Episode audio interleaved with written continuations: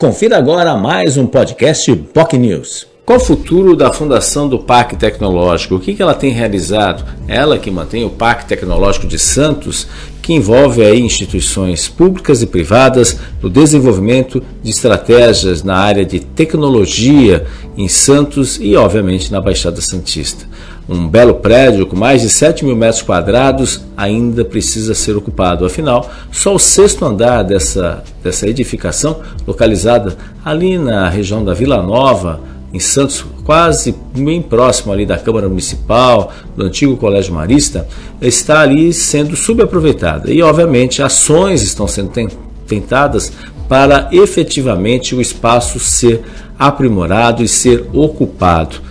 E esses desafios são importantes, até porque vivemos uma nova revolução, a revolução tecnológica, e a pandemia só ampliou essa expectativa e possibilidade de ações tecnológicas. Enquanto isso, infelizmente, Santos parece que tem ficado para trás, porque durante muito tempo a Fundação Parque Tecnológico acabou sendo colocada em segundo plano, onde, infelizmente, mais interesses particulares privilegiados em relação aos interesses coletivos.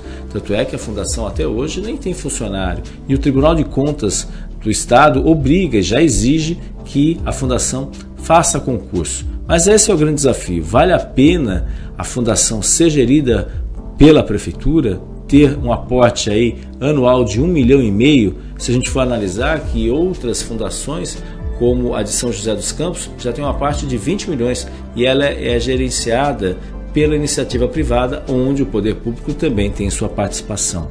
Mas esse assunto foi um dos temas abordados durante o programa desta quinta-feira do Jornal Enfoque Manhã de Notícias, que trouxe o diretor técnico do Parque Tecnológico, da Fundação Parque Tecnológico, Gabriel Micelli.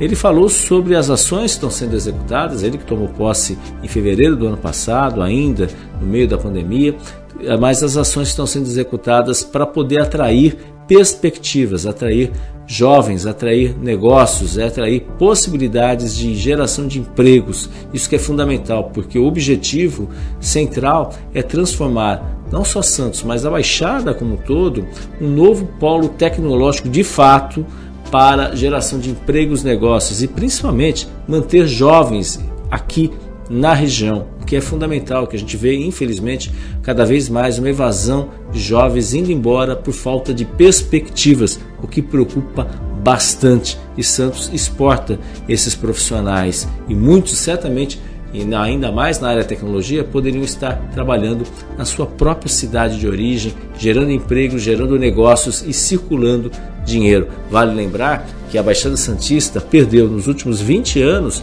algo em torno de 0,5% do PIB estadual. Isso significa, em números, uma perda de 13 bilhões de reais por ano, o que equivale a mais ou menos quase um pouco mais de quatro orçamentos por ano do município de Santos, só para a gente ter uma comparação aí nesse sentido.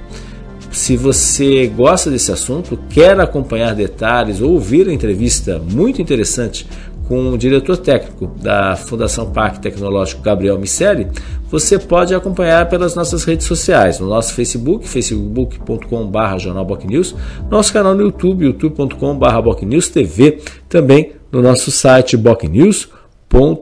O entrevistado, Gabriel Miceli, diretor do, da Fundação Parque Tecnológico, e justamente esse tema tema sobre tecnologia foi abordado no Jornal Enfoque Média Notícias desta quinta-feira. Você ouviu mais um podcast Boc News.